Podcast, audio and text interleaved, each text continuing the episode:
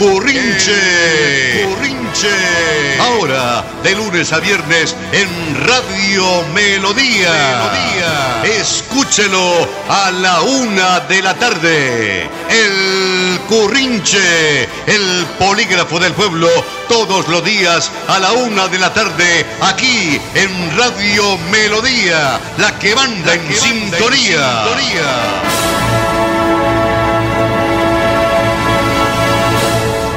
Estamos aquí en la potente Radio Melodía para cumplir la diaria cita comunicacional con los oyentes del Currinche, edificando ciudadanía para construir ciudad, porque somos un poder en contra de los poderosos que abusan del poder. La técnica del ingeniero en emisión, André Felipe Ramírez León.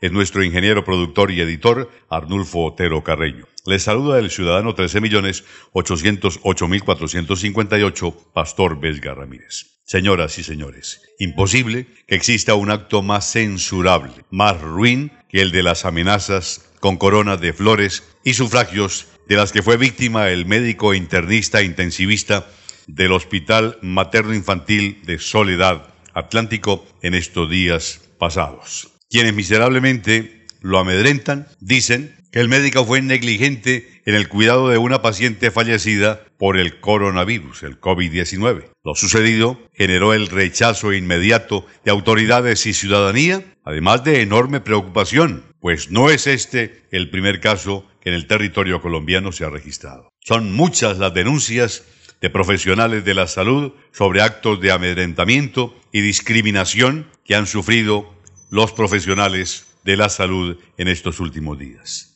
En medio del estupor, fue reconfortante, eso sí, observar los diversos plantones de respaldo al médico que tuvieron lugar en muchos territorios de nuestra querida Colombia. Nosotros hoy lo hacemos aquí desde el Currinche. El médico, como bien conocemos, divulgó en redes sociales un estremecedor video en el que, aparte de denunciar lo sucedido, deja ver su miedo, su espanto, su terror, su susto, su dolor y en especial su vulnerabilidad. La salud es mi vida, no sé hacer otra cosa, dijo ante los medios de comunicación este profesional de la medicina terriblemente amenazado. Hay que recalcar que no se trata de un insulto aislado, no, es un hecho premeditado que recurre al más macabro simbolismo criminal que ha hecho carrera en el territorio nacional. Indiscutiblemente hay que condenar un acto tan canalla como este que ha sucedido en el territorio colombiano y más exactamente en la costa norte. Hay que pedirles a los miembros de la Fiscalía y a los señores de la policía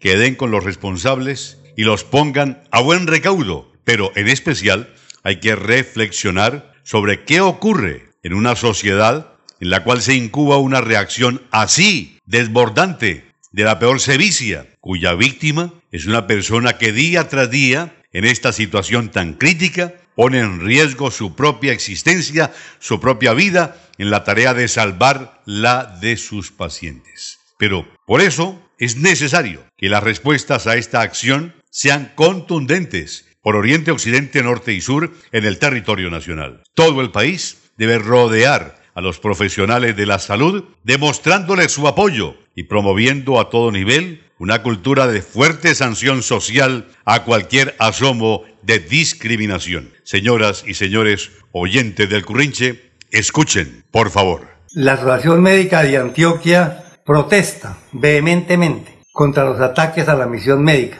Lo que acaba de suceder en Soledad Atlántico es inadmisible completamente. Que se amenace al personal que está luchando por la vida de los pacientes no es aceptable. País intolerante, que no entiende que el personal de la salud y específicamente el personal médico está formado para salvar vidas, incluso exponiendo su propia vida.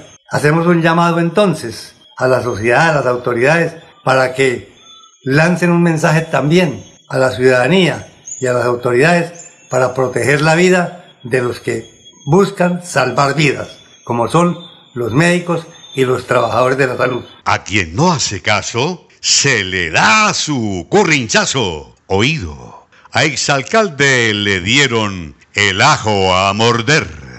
Dicen que, dicen que duró más un merengue en la puerta de una escuela que la autoproclamada candidatura a la presidencia del mono Rodolfo Hernández Suárez. Suárez. Dicen que, dicen que la Procuraduría General de la Nación, en cabeza del serpista Fernando Carrillo, profirió la tercera sanción consecutiva contra el exalcalde Rodolfo, por lo que con rabietas o sin rabietas lo encasilla en la causal de inhabilidad contenida en el numeral 2 del artículo 38 de la ley 734 de 2002 lo cual lo deja por fuera del ruedo político durante los próximos cinco años. Como quien dice, el mono Rodolfo, con gritos y cachetadas a sus detractores, agredía creyendo que para él ley no habría, pero la Procuraduría su cuenta de cobro le pasaría y para evitarle una estruendosa derrota de la carrera por la presidencia sutilmente lo sacaría y viendo un chispero quedaría. Por eso dicen que, dicen que.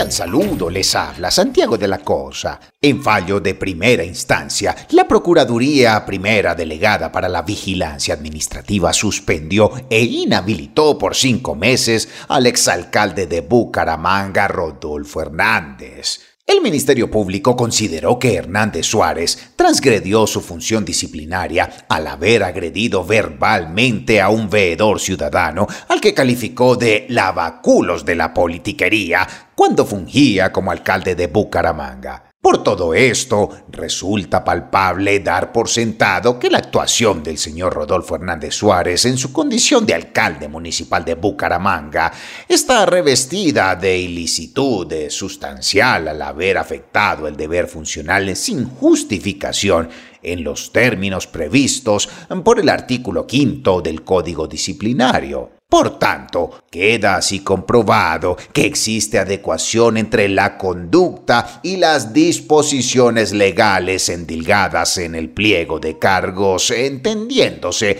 que la tipificación como la descripción o definición de un hecho que se consagra como irregular en materia disciplinaria está referida al abuso de la función, concepto que tiene que ver con el ejercicio mismo de la función pública y la manera como debe desempeñarla quien esté a cargo de la misma, acotó la Procuraduría. Ante la gravedad de los hechos, el ente de control disciplinario consideró que Hernández Suárez había incurrido en falta grave a título de dolo, por lo que suspendió e inhabilitó por cinco meses de su ejercicio como mandatario local al exalcalde de Bucaramanga. Como Rodolfo Hernández ya no está fungiendo como alcalde, deberá pagar una multa por los sueldos que devengaría en cinco meses como mandatario de Bucaramanga, es decir, unos 70 millones de pesos. Se espera que la defensa de Rodolfo Hernández apele la decisión de la Procuraduría. Es la tercera suspensión que recibe el exmandatario local por parte de la Procuraduría. Esta situación le complicará como jamás lo imaginó la aspiración presidencial de don Rodolfo Hernández, el veterano constructor que en política fue sorpresivo debut y muy triste y lapidaria despedida. El panorama de Rodolfo Hernández Suárez es muy complejo, muy desfavorable y penosamente triste, teniendo en cuenta no solo sus aspiraciones presidenciales, sino que ya se sentía presidente. Con todo respeto y agradecimiento se despide Santiago de la Cosa. Feliz día.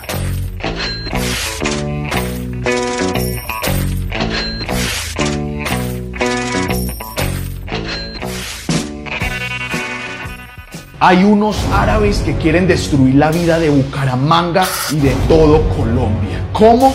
Ah, muy sencillo, con 7000 toneladas diarias de desechos tóxicos. Al páramo Santurbán le queda poco tiempo de vida. Tenemos que actuar ya mismo, porque el proyecto minero que la empresa árabe Minesa busca ejecutar sobre el páramo es miserablemente antiambiental.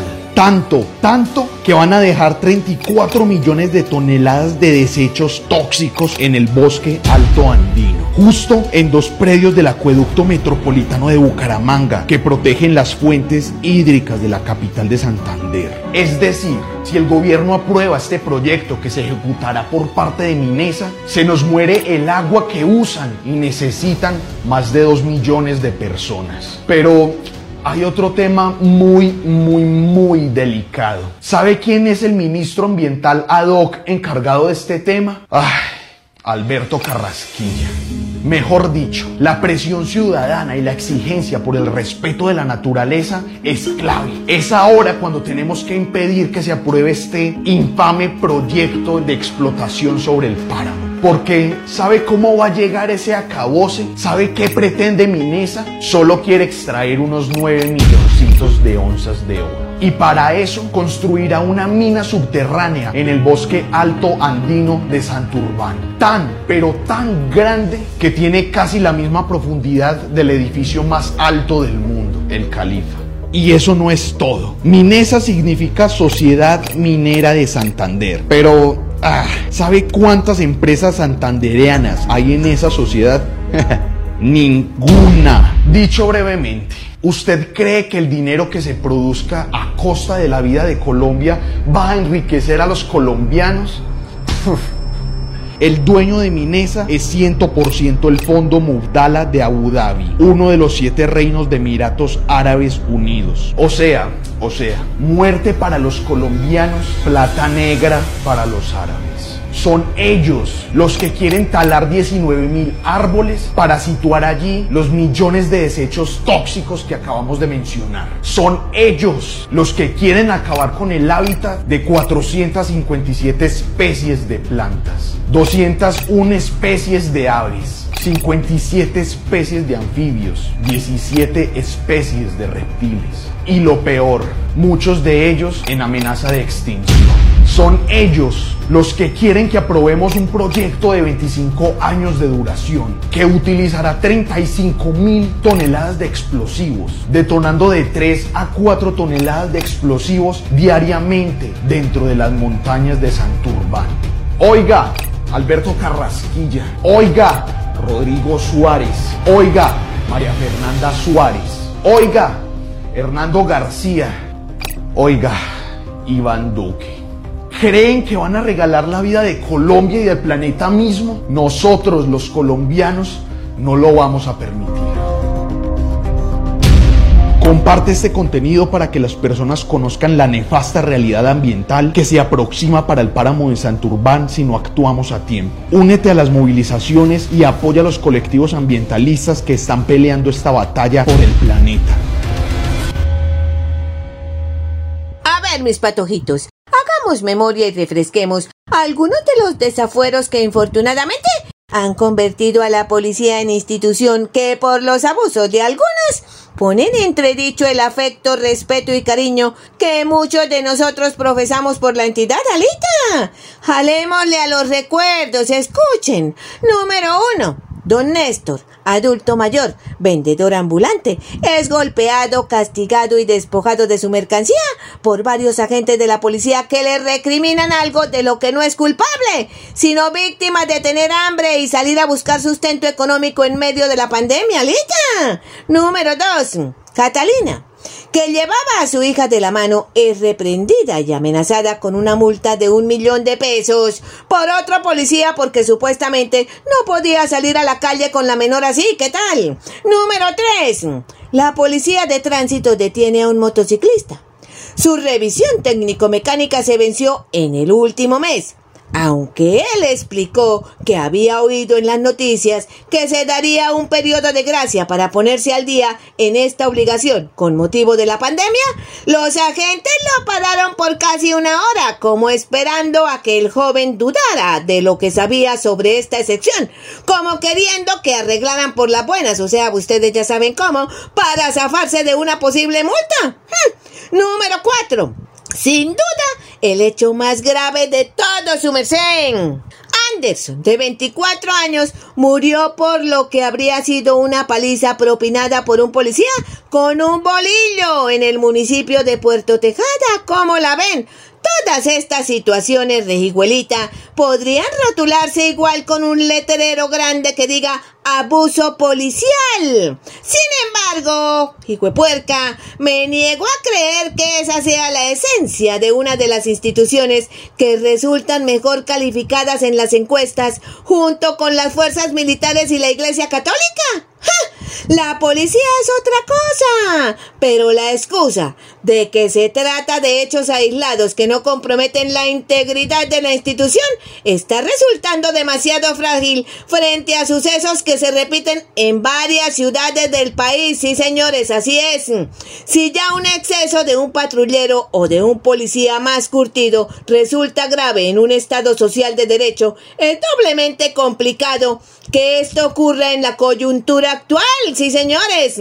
La inseguridad va a dispararse. Los desórdenes sociales pueden incrementarse. Y si en medio de estas circunstancias, al discurso eterno de los enemigos del orden institucional que han buscado minar la credibilidad de la fuerza pública por años, se suma hechos notorios de extralimitaciones como las que hemos podido ver, la legitimidad y huepelona de la policía va a estar mermada cuando más necesitamos creerle y respetar la letra. Pero el respeto se gana, no se impone, no señores. No basta con que el comandante de la policía de Bogotá diga, lo siento, o le dé palmaditas en la espalda a don Néstor luego de que fue violentado. Así no es.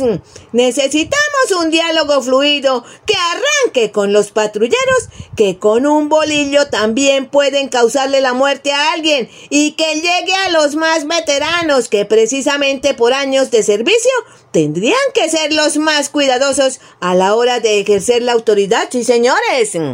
Es urgente, hijo de puerca, que los procesos disciplinarios también avancen para que quienes son responsables de arbitrariedades sean sancionados rápidamente y no se genere una sensación de impunidad que les sirva a los más montadores como escudo para seguir haciendo de las suyas, no señores. Lo que la cúpula de esta institución debería irradiar entre sus hombres de manera inmediata es el mensaje de que no estamos para excesos ni para policías militares, sino que este cuerpo armado, higuelita, por al fin y al cabo civil, es por constitución y por naturaleza social una policía ciudadana que debe ser amiga de los colombianos que actúan bien y que aún siendo la encargada de perseguir a los delincuentes, debe mostrar ante todo un enorme respeto por los derechos humanos, sí señores, a construir confianza, mis chinitos, a reconocer errores y a enmendarlos y sobre todo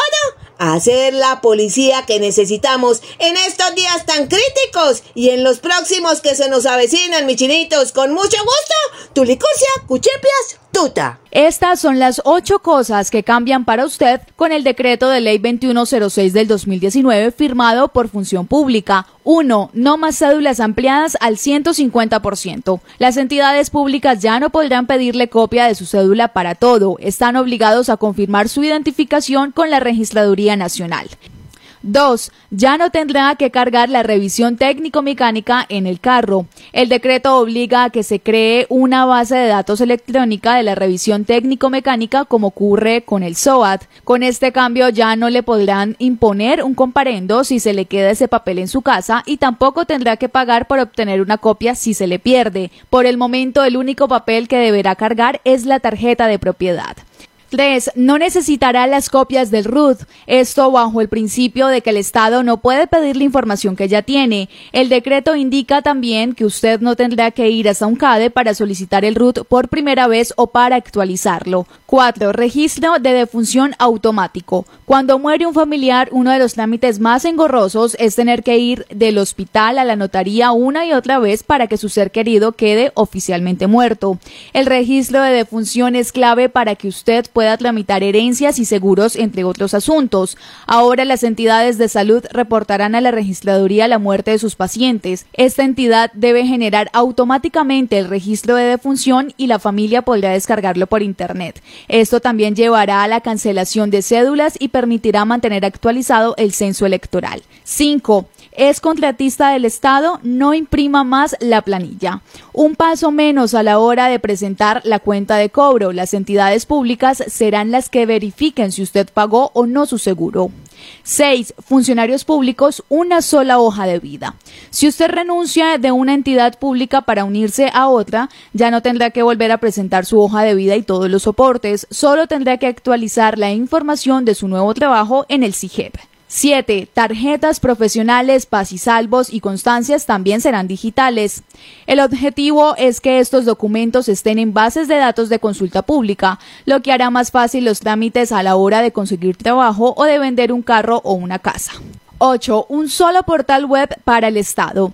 En seis meses entra en operación el portal gov.co que integrará en un solo sitio su relación con el gobierno nacional y obliga a todas las entidades a unirse a él, abro comillas, pone al ciudadano en primer lugar y nos obliga al Estado a organizarnos con información digital para que en un solo lugar el ciudadano pueda acceder a los trámites, a la información pública o a su derecho a participar en las discusiones que las entidades hacen, cierro comillas, aseguró Fernando Segura director de Participación Ciudadana de la Función Pública. Muy bien, hablemos ahora del COVID-19, oyentes del Currinche en la potente Radio Melodía, noche y día, primer lugar en sintonía. Cuando se supo del coronavirus, más o menos en enero o quizá en febrero, era apenas lógico que la primera medida a tomar fuera el confinamiento de la población, como en efecto todos nos sometimos y desde esa época estamos. Eran tiempos en los que muy poco se sabía de este virus y lamentablemente la República de China permanecía escondiendo cualquier tipo de información sobre este letal virus. Clínica y médicamente no estábamos preparados, carecíamos de suficientes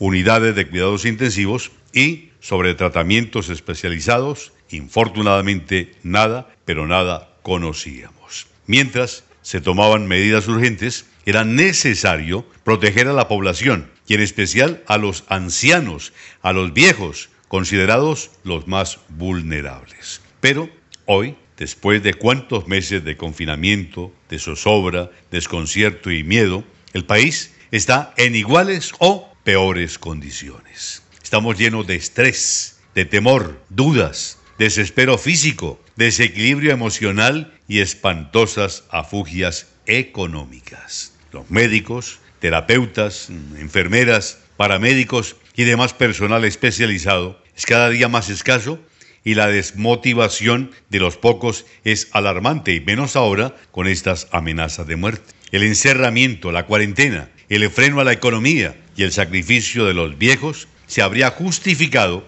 si en ese espacio se hubiesen solucionado la falencia del sistema. Pero ¿qué va? No se hizo y no se puede seguir enclaustrados y con la economía paralizada y todos, infortunadamente, en quiebra. Seamos realistas, oyentes del currinche, entendiendo que el Estado ya no cuenta con recursos, pero como sea, el Estado está en mora y debe salir a endeudarse, pues más que de 40 millones de nosotros en situación vulnerable y 10 millones en pobreza absoluta esperando las migajas del Estado y a punto de enloquecernos, ya no aguantamos ni podemos más. Señoras y señores, se lo dice al Currinche que es el polígrafo del pueblo. El vivo vive y de papá y. El vivo vive y de papá y. Sí, buenas, buenas, aquí Cotolino, Chinchilla para Currinche. Oiga, hace algunos días, un joven afrodescendiente de nombre Anderson Arboleda de Puerto Tejada que no es tan famoso como George Floyd, ¿no? Pero cuyo asesinato es igual de fatídico, injusto como el de este último, murió tras recibir golpes propinados por la policía y al parecer por incumplir la cuarentena, hecho pues que no produjo tanto revuelo en Colombia, hola, como el asesinato de George Floyd, también producido por el abuso de autoridad policíaca, que en cambio ha generado protestas en Estados Unidos y movimientos en contra del racismo en redes sociales. Oiga, es claro que estos dos sucesos ni, ni ningún otro nos pueden ser indiferentes, pero es menester como colombianos tener una sensibilidad especial y más profunda por las mm, problemáticas sociales en nuestro país. Mire, por esto me parece indignante la indiferencia y la ignorancia de muchos ciudadanos con respecto a los sucesos ocurridos últimamente en el país. La pandemia suspendió nuestras rutinas, pero no suspendió las problemáticas sociales de Colombia, que inclusive dejan más víctimas mortales que las causadas por el COVID-19. Mire, vivimos en un país en donde un celular vale más que la vida de una persona, donde la violencia de los grupos armados al margen de la ley no cesa ni siquiera mm, en esta coyuntura sanitaria, donde ser líder social es un acto suicida, donde la violencia intrafamiliar va en aumento, donde aún se presencian actos de racismo como el ocurrido con Anderson y donde protestar pues es un acto vandálico que merece la participación de la fuerza pública y en la que se ha evidenciado en muchas ocasiones el abuso de autoridad de esta, y ni hablar de la corrupción y los actos de discriminación en contra de la comunidad LGTB y la lista de problemáticas sociales que crece y es reflejo pues de la desigualdad social en la que está sumergido este país, ¿no? Mire, la realidad es difícil y para algunos entes es inconveniente. Por esto muchas veces la censuran o simplemente es ignorada. Pero pues no debería ser así, ¿no? Porque a mi parecer, o sea, el mío propio de yo, el de Cotolino, Cataplín Chinchilla, pues el primer paso para enfrentar y solucionar los problemas de nuestra sociedad es reconocer y ser conscientes de las problemáticas de nuestro país. Esa es mi reflexión. Muchas gracias. Le dice su amigo del pueblo, Catalino Cataplín